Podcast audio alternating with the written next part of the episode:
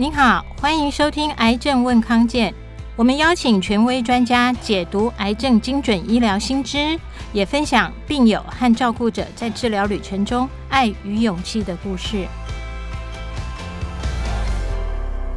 各位听康健的朋友，大家好，我是《癌症问康健》的主编慧明。如果你是体育迷，而且常常看球赛转播的话，对于民视体育主播王仁瑞应该都不陌生。那我们先请王仁瑞主播跟大家打个招呼。各位听众朋友，大家好，慧明好，我是体育主播王仁瑞。今天不聊球赛，不聊经典赛，我们只聊健康。OK，那我们在场呢还有另外一位来宾，他是王仁瑞主播的人生伴侣，王太太曾子荣 Ruby。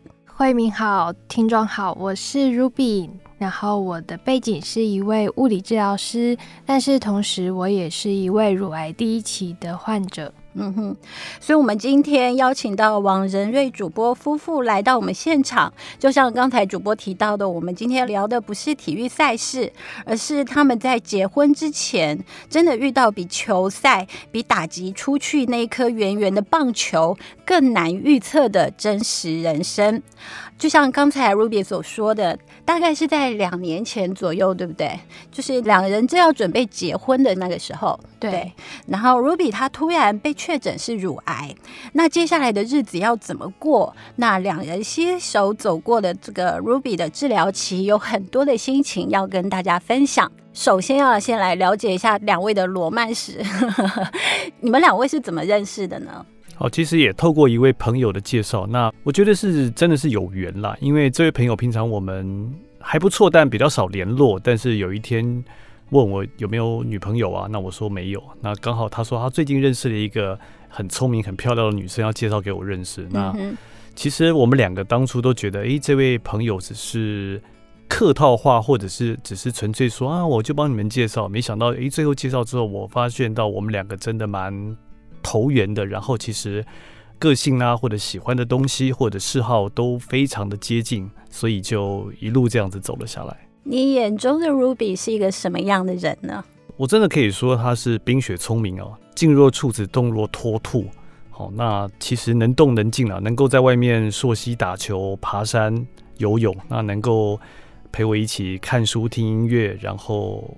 一起聊一些我们人生的规划，所以我觉得他真的是对我来说是一位非常棒的人生伴侣。嗯，那 Ruby 怎么看这一位呢？嗯，那时候毕竟觉得就是年龄有一点差距，所以、嗯、你们差几岁？一轮半哦，十八。所以那时候其实就觉得哦，他年龄大我很多，但是实际上他的外表看起来就是哦，他很冻龄，他大概。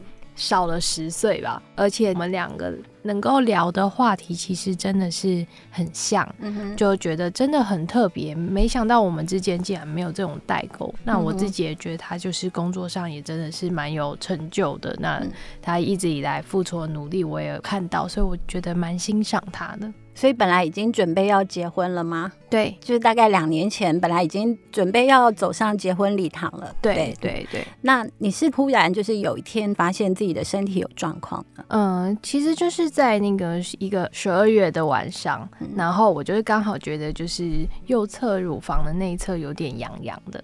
那我刚好是在一个伸懒腰的姿势情况下，然后我就去摸。然后我就一下就摸到了一颗非常圆，然后硬硬的一个小的肿块，这样子。嗯，真的当下是吓了一大跳，因为我自己知道我身体是不会长这种纤维囊肿的这些体质，然后我自己其实已经觉得有点不妙了，一一种直觉。嗯、那后来就呃一连串的检查。呃，就开始了这样子，对。嗯哼，那你发现自己可能是，应该是说确诊了罹患乳癌之后，你当时的心情呢？已经要结婚了，晴天霹雳。嗯、我记得我确诊的那一个月，我基本上每天都在哭，嗯、因为我觉得心情上是没有办法接受，就是我怎么一个好好的我，然后突然就变成了癌症病人，然后遇到结婚的这件事情，当然当下是绝对。没有再考虑这件事了，因为我只想要活下去而已。嗯、所以当时我也有跟那个我先生那时候的男朋友，我就有跟他讲说，如果你想要呃离开的话，就是我觉得我可以理解，就我也不太想，我不想耽误你，因为我没有办法保证接下来的我是是不是又可以恢复健康，还是我要呃有很多的变数，就是我觉得耽误他。我也很抱歉，这样子。对，那任瑞，你那时候听到 Ruby 这样说的时候，你是什么样的心情？你做了什么回答吗？当然，听到他说他摸到了一个不明的物体，其实心里就觉得有点怪怪的。但是当下觉得他这么健康，然后他又这么注重饮食跟运动，维持的很好，我觉得。第一时间就安慰他了，我觉得哎，这个先不要自己吓自己。我们去做了检查，然后医生说是怎么样，我们再做下一步的治疗。那结果当然透过了一个很好的学妹啊，她是乳房外科的专业医生，那很快帮我们安排了检查之后，才发现到确实并不是我们想象这么乐观的时候。那个时候我心里就打定主意，觉得说好，那既然遇到了问题，我们就想办法去努力解决它。那毕竟两个人一起面对总比一个人面对好。那个时候我也没有想太多，我觉得反正就是遇到了。那他又那么年轻，好好的接受治疗的话，我相信会很快好起来。所以那是我那个时候给我自己，还有给 Ruby 他的一个我们自己的一个想法，我们自己的一个。等于是我们希望这样做下去，嗯哼，所以就是两位一起就是开始面对治疗这个部分。那在整个治疗过程当中，虽然有任瑞就是很坚定的陪伴，这是个好事。不过你应该还是会面对很多挑战，对不对？对，像是嗯、呃，主要像第一个就是我的所有的生活啊，然后习以为常的工作什么的。你原本在做什么工作？那时候？那时候其实我也是跟了伙伴一起做了一个医疗器材，然后也是初期阶段，所以工作压力非常大，每天都很拼命。但是，一生病之后，你就会发现，就是世界并不如我想象的，少了我就不行了。所有的一切都还是如常进行，你的位置很快就被别人补上了。这个就是在我治疗期间，我觉得。很挫折的第一件事情，我的生活工作都呃离开了我的掌控。那第二个就是呃治疗期间，其实身体上会出现很多的疼痛啊，然后疲累，然后呃我每天大概就是只能专注在维持我的白血球的量，就是很努力的吃肉。我的人生的目标好像就变成哦。我要好好的接受下一次的化疗。大概第三个最困扰我的就是，反而是外表，就是我的头发就是全部掉光了。大概多久时间之内全部掉光？哦，很快。其实我我是那个施打欧洲紫杉醇，嗯嗯，那它就是传说中的两个礼拜一定掉发。那我有跟很多就是。呃，乳癌的姐妹讨论过，然后她就说十四天一定掉发，但是我们每个人都会心存侥幸，就说我们有看过那种一两个没有掉发的，我们都会祈祷我们是那个，可是通常都不是。对，所以我就是在施打完化疗第一次的第十四天，我真的那一天我就觉得头皮痒痒的，然后我一抓就是一大把头发，真的是把我吓坏了，然后。我也是从那个当下，我觉得我真的生病了。那任瑞看到他就是在治疗期间有这么大的变化，我相信你很心疼。可是你要怎么陪伴呢？对，那我觉得一定是非常的心疼，然后也觉得很不舍，因为他除了掉发之外，身上有一只进治疗的手，那另外一只是插满了针孔。你觉得说哇，这很辛苦。然后又要固定的来到医院呢，去接受化疗。那以往我都只是听到说化疗啊，无论是看电视、电影或者是报章杂志，我根本不知道它是怎么一回事。等到陪 Ruby 每一次到台大之后，才觉得说哇，原来化疗是这么一回事，而且还要呃，因为太多针孔啊，所以还要装这个人工血管哦。那所以让我觉得说哇，原来是这样子打化疗药剂，然后那个化疗药剂是这样子。绝对是非常心疼。那你当然讲说啊，我我希望能够帮他挨一点痛，那那是真的，呃，这个不可能了。可是就是希望说在旁边能够陪伴他，希望他这段期间能够比较 easy，比较比较没有什么压力的度过，因为毕竟啊、呃、六次嘛，从原先的四次化疗到六次，那多增加两次，无论如何，我觉得先走过去，先。让他安心的接受完治疗是比较重要的。嗯哼哼，那你面对自己外貌上的改变，你有做一些什么样的努力吗？比如说戴假发什么之类的？有有有，就是其实我在知道应该化疗会掉发的时候，我就已经先买了。四顶假发 都是长的、短的，呃，都有，都有，就是有短的，然后也有长的，然后还有卷发以及帽子假发。嗯哼，就是我已经因应各种场合，我都已经买假发了，然后我就觉得，哎，真的是很害怕，就是。外貌上，就是尤其女生这么宝贝头发的这件事情，然后后来我还有去租借真发假发，对，极其所能的想要维持一个比较好的外观状态，这样子。对，所以某种程度来说，也有一点像是变装。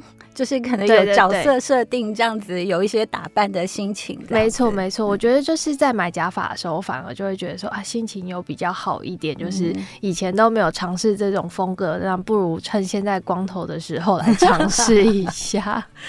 OK，其实呢，就是呃，Ruby 她在化疗的过程当中，虽然历经了掉发的这个困扰，不过呢，她接下来做了一个非常大胆的尝试，结果她发现只要多做这一件事。情情就可以让疗程结束之后重新长出来的头发长得更好、更亮丽。那他到底做了什么样的尝试呢？我们先卖个关子，休息一下，稍后回来。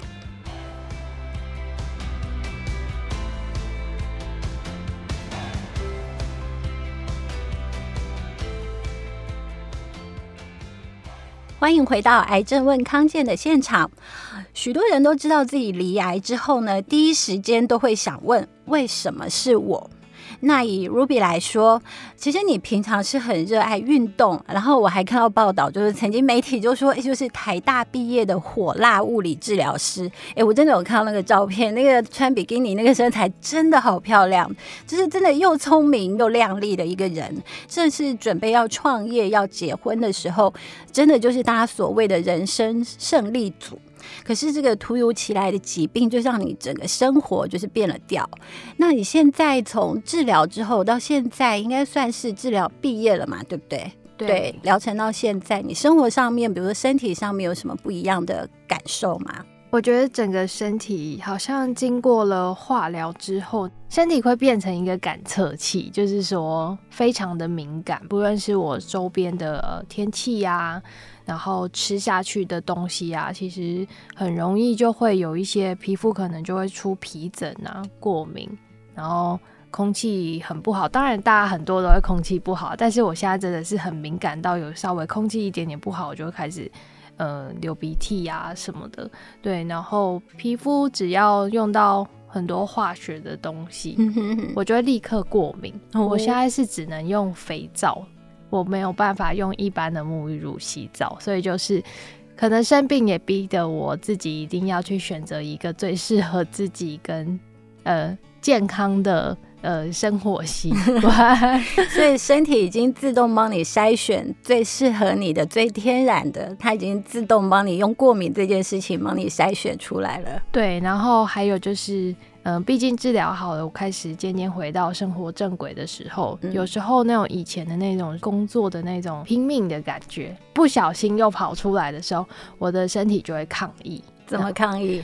嗯，就像前两周，我就是有点睡眠不足，稍微比较晚睡，然后我的肩膀就开始患侧的那一只肩膀就非常的痛。那因为呃，我吃抗荷尔蒙药，它其实是比较容易会造成一些关节发炎的反应。嗯，然后我的肩膀就开始疼痛起来，结果就痛到就是我手都抬不起来，嗯，就我到处都很严重的抗议，真的，我就要到处扶着我的手，然后结果就是，呃，我同事帮我处理了一下之后。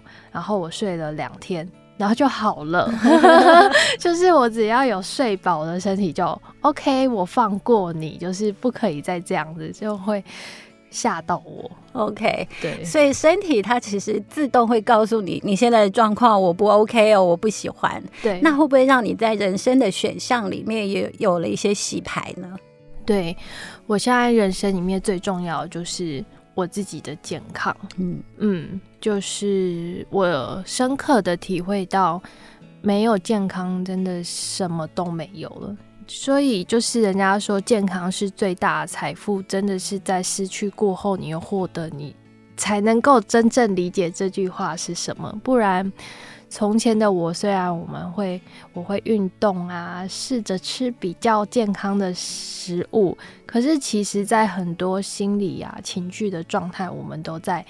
压榨自己，嗯哼哼，但是我不知我自己没有自觉这件事情，嗯嗯，对，所以我人生的顺位就是我要对我自己好，就是注重我自己的健康，嗯哼，所以在这件选项上面，我以前从来没考虑过，我觉得我很健康，但是现在它是真的变成一个选项，然后放在我人生的 top list 里最前面的，最前端，对，然后再来就是。呃，也因为治疗的途中，实在遇到太多身体的痛苦了，然后也身为自己是一个物理教师背景，所以我觉得在治疗途中，我的专业知识其实有带着我，嗯、免除了蛮多的困扰。那也看到了很多其他的癌友姐妹们，其实他们在遇到身体这些情况，他们反而是。比较少去接触这些知识，他们可能甚至不知道自己是可以这样被帮助，所以我也决定希望可以，呃，发愿成立一个这物理治疗所，是专门针对癌友。我希望一点小小的力量，至少可以协助到我可以帮助到的人。我们一般来理解，就是物理治疗，它比较像是，比如说我运动过后，那身体酸痛，或者是我们平常肩颈僵硬的时候，我们可能去做一下物理治疗，就是我们所谓可能有点像推拿或者是舒筋放松这样子的动作。可是它对癌友来说，也是有什么样的帮助吗？其实从确诊癌症的那一个当下开始，我们就可以进来做物理治疗。可是前期是比较像是，呃。健康咨询的部分，那我们会教导病人，就是说，哦，你可能遇到手术的时候，你可以在术后做些什么样的处理，比如说疤痕，那你可能就是在疤痕修复的期间，你可以去稍微做按摩，让疤痕不会紧缩或疼痛。那以乳癌来说，会有很多病人会有异网症候群。就是在腋下的部分，就是有一些淋巴管跟周围的组织会因为手术拿取掉我们的淋巴结，它会有一些粘连，嗯，那会导致手会举不起来。嗯，那很多医院其实都会直接跟病人讲，你要做爬墙运动，可是它会痛。那很多病人就会觉得说啊，会痛了，不可以再上去了。结果他的手就一直维持在九十度，所以呃，物理治疗前期他我们就可以针对这件事情，我跟你说你要怎么去做。那如果前期没有被卫教到的话，我们也可以在后续做，比如说他手术完之后，物理治疗介入，我们会去处理这个情况。然后接下来化疗期间，我们可能可以帮助他们，就是做一些简单的运动训练，因为看一一些文献，呃，化疗期间做重量训练或者是有氧运动训练，其实对于他们的那种。化疗副作用啊，疲惫其实是会有一些改善的哦，真的吗？真的。所以就是在专业人士的带领下做这一类适当的运动，其实对副作用是有改善的效果。是的，是的，因为大部分病人可能是会蛮害怕这样子的、嗯、呃运动，怕说啊，我都已经我要受伤，对对对，然后说没错没错，就是它那会变成一个恶性循环，因为化疗会很疲惫。那你可能大家就会觉得我做运动会更累耶，就是万一又怎么样了怎么办？其实是不会的，所以是有些人他们可能像我，我自己在化疗期间，我每天都会去跑步。对，就是现在 体力下降很多，然后连我妹妹陪我跑都说：“诶，你为什么化疗期间的体力都还比我好？” 但是我的确也是哦，有自觉，就是化疗影响很大，但是也因为运动让我其实，在化疗的状态，我觉得是也还可以。对，然后在呃物理治疗在化疗结束后。其实我们就可以开始去做一些运动训练啊，然后包含是相关并发的疼痛。那里面还有一个最重要的是，我们拿掉淋巴结会有淋巴水肿的问题。那这件事情呢，嗯，淋巴水肿是一个不可被治愈的一个状态，一个因为拿掉淋巴结引发的现象。那我们能做的就是去维持它，让它不要恶化。对，那。有很多嗯，可能 IU 的姐妹可能遇到这样的情况，她们可能不知道怎么处理，就会让它放着。可是只要有一些正确的卫教或是正确的治疗介入，其实不用很久，它其实就可以维持在一个很好的状态，之后自己处理就可以。这是只对乳癌的患者比较有帮助吗？还是也有其他癌种也可以试试？应该是癌症的病友，其实我们都可以协助。然后在淋巴水肿的部分，是只要拿掉淋巴结，就有可能会有这样子的风险产生。那包含腹癌类，他们可能是比较会偏向下肢的淋巴水肿，那这我们也可以帮忙。那口颈癌的部分。他们也可能是在颈部的淋巴结可能有放射治疗啊，这些会造成一些组织纤维化，也会去影响淋巴的呃回流。那这部分呢也会造成他在头颈部的水肿，那这是会非常的不舒服。嗯嗯，那你的物理治疗所为什么想要针对女性呢？嗯，其实当时原本真的初心是指向女性癌症，嗯，然后后来就是在跟我的团队讨论一下，我们就觉得其实，嗯、呃，癌症女性的健康的议题其实是很广的。同一个女性的癌友，她可能还会有很多其他，比如说遇到更年期了，然后还有她呃本来是妈妈族群，她可能还会有遇到其他身体上的不舒服。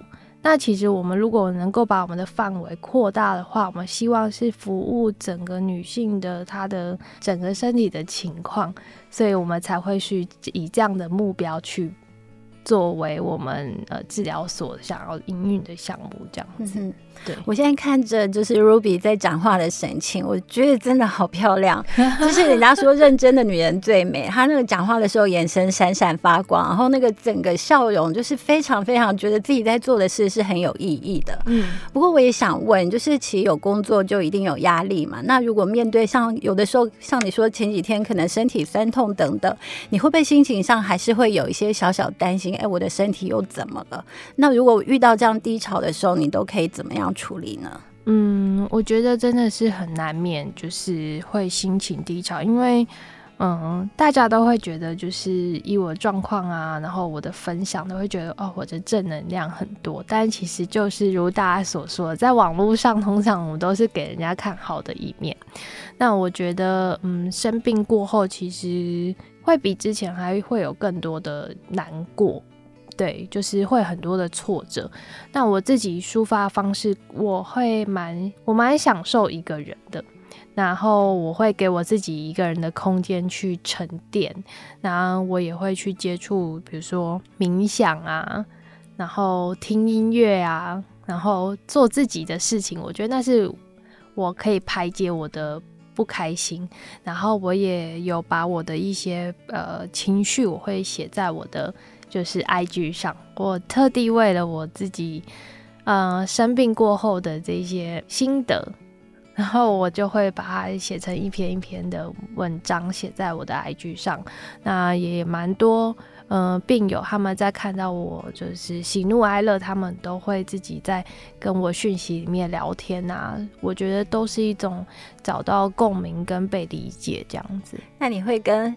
王仁瑞先生，你会跟他投诉吗？如果觉得心情不好的时候，会啊，他一定是最基本盘的，就是晚上睡觉之前就会分享一下今天的心得。那我觉得只要继续活着，总是难免会有这些情绪嘛。嗯、然后就也很感谢他，就是一直都在当我的军师。他会让我在化疗脑、确诊脑之后，就是有很多嗯、呃、比较纠结的地方，他都可以给我蛮多的一些方向的引导。嗯、对，刚刚提到化疗脑，我补充一下，那原本他啊，呃，讲夸张一点呢，看书的时候是看十行过目不忘，可是真的是经过了化疗之后啊，无论是生理或心理，它都有一点影响。那可能原先十行过目不忘，只剩下大概五行了，那可能打个八折。那原先他都很。我都说他精明、聪明伶俐啊，现在大概只剩原先的百分之八十，这样也好，这样我这个生活跟他相处下来就不用有这么大的压力哦。做错事啊，或者是讲错话，他没有那么快第一时间抓到我的这个小尾巴，所以这样子。Balance 一下也好，每次跟他开玩笑说还好这样子哦，你就不要这么精明哈，有些事情不要看得这么透彻，稍微打个折啊，心宽当然不是体胖啊，就是心宽的去过生活，比较不要那么压力，不要这么紧啊，可能会对你会比较好一点。嗯哼哼，所以在相处上面，其实两位。各有各的这个法宝，可以互相支持支援。那任瑞，你如果看到他心情低潮的时候，你有没有什么事绝对不会做，或者什么话绝对不会说？哦，很多话都要谨言慎行啊。嗯，对，因为毕竟我想不止我啦，很多病友的另外一半或者是伴侣，在陪伴的时候，难免他们因为身体的状况，因为心情的低落。肯定他们的这个可能心情很容易就是不像平常一样这么的好相处吗？或者是说，哈，这开个玩笑讲的就是他们可能就比较容易有自自我的情绪。那怎么样就去安抚他们，或者是说让他们不要因为自己的情绪影响到生活？其实我想，另外一个陪伴的人的 EQ 很重要。那所以像 Ruby 的话，我也非常了解他。他有的时候情绪来得快去得快，有的时候。啊，带他去做他想做的事情。举个例子来说啊，最近他真的很累，我们前几天就去看个 Black Pink 啊，他就跳啊、哦、看啊，很开心。开心啊、我觉得这个东西就是投其所好。然后他如果很想看一部电影，或者是喜欢谁的书，我觉得你去跟他分享，让他稍微转移一下他的纠结在某一块地方，让他把这个重心再放在他喜欢的事物身上。我想这也是对于癌症患者来说。恢复或者是生活的很重要的一部分。今天啊，好可惜，关于 Ruby 在癌后生活的体悟，还有主播王仁瑞的陪伴心情，大家应该还有很多想要听的故事。那可以搜寻“癌症问康健”的专栏，就可以看到。两位更完整的心情故事，还有 Ruby 从专业的物理治疗师的角度来谈的许多经验谈。好，那现在要回到我们前面卖的关子。我现在看到这个 Ruby 的头发，真的完全想象不出来，他曾经以前是一个就是全部落发光头的状态，然后你现在的头发是长发，对，然后前面的刘海这发质看起来都很好，它是真发吗？嗯，我后面的长发是接发的，嗯嗯，对啊，是真发的接发，但是前方的像刘海啊，嗯、这边看到的头发都是我自己的头发，嗯，看起来发质很好。听说你做了一个很关键的动作是吗？嗯，对，就是我们大家都知道，做完化疗就是头发会再长出来，嗯、但是因为化疗药真的是会去伤害到毛囊，所以我们长出来就会有那种化疗发，就是头发会。有点脆脆的 QQ 那样子，对对。嗯、那有我知道有很多姐妹都会觉得，我好不容易长出头发了，我一定要留住它。但是我那时候其实我在呃化疗结束后的一年期间，续发的期间，我修剪了三次，对，我没有剃掉啦，对，然后但是我就是。大概长到五六公分，我就去把那一些化疗的头发全部剪掉。我就是要一直剪到它只剩下比较健康的头发之后，我才又一直留长。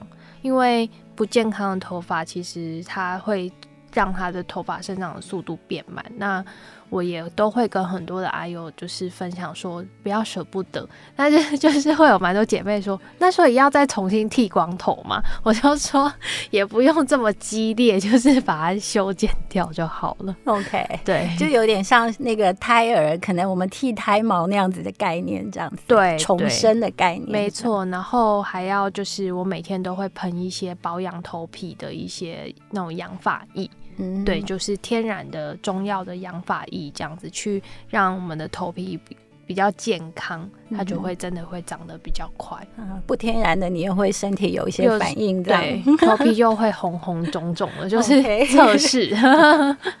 好，今天真的非常谢谢王仁瑞主播跟 Ruby 两位一起来分享他们的人生故事。那最后，请两位跟我们分享最想说的一句话。我想说，就是这一切过程虽然是必须的，但是我相信每个姐妹就是心里是会有这种坚强的力量，然后一步一步跟着治疗往前走。那我们总是会有完成治疗的时候，然后我们也不吝于就是去寻求身边人的支持。因为我觉得这世界上善良的人还是远远大于这些看好戏的人，他们会给我们很多的力量。像我在治疗期间，真的出现了很多我意想不到的朋友，他们很愿意就是冲过来看我，或者是嗯、留讯息给我。我觉得每一次我觉得很痛苦的时候，我都会再去看一下这些加油的讯息，我会觉得。我要好好的治疗下去，然后鼓励大家。嗯，那仁瑞呢？我觉得其实以前对我来说，因为我是男生，所以其实根本不太注意乳癌方面的新闻或相关报道，也觉得这跟我甚至是我身边的人好像没有太大关系。但是因为 Ruby 的情况，也让我更认真的去研究、去了解。这个病因的存在，甚至是他未来怎么样经过治疗，然后甚至是也提醒我周遭的一些好朋友，无论男的或女的，男生我就说，哎，你的女伴、你的老婆、你的女朋友；女生的话就说，啊，你们一定要非常注意自己哦。身体健康检查，尤其在乳房这一块，千万不要轻忽。即便你非常健康，即便你们没有什么家族史，我到这这边呢，我其实我现在变成好像是一个呃推广者的概念。我觉得我希望我身边的人都很健康。那 Ruby 经过了治疗之后也能够健康，所以我们现在的想法就是希望大家都健健康康。那但是如果一旦不幸真的没有办法，也确诊也得到了这个乳癌的疾病，也不要惊慌。我希望透过 Ruby。他的经验，那告诉大家怎么样去预防，怎么样接受治疗。那接受治疗之后，怎么样能够恢复到健康？我想这是很重要的。那这也是我们现在愿意去做的一件事情。今天非常谢谢两位。更多癌症旅程的大小事，都请锁定《癌症问康健》，我们为您找到专家，问对解方。还有一个讯息要提供给大家：今年度的康健杂志癌症论坛将在六月十号在台北文创大楼登场。除了有免疫疗法的最新趋势主题场之外，还特别规划了好好生活展区，还有给你问的互动场。详细的报名资讯都请搜寻“癌症问康健”官网、Line 还有脸书粉丝页。我们下次见喽，拜拜，拜拜，拜拜。谢谢您收听今天的节目，更多资讯欢迎您上“癌症问康健”网站，也可以订阅我们的“癌症问康健”电子报。有任何的健康问题或者想知道的主题，可以留言或写信给我们。谢谢大家。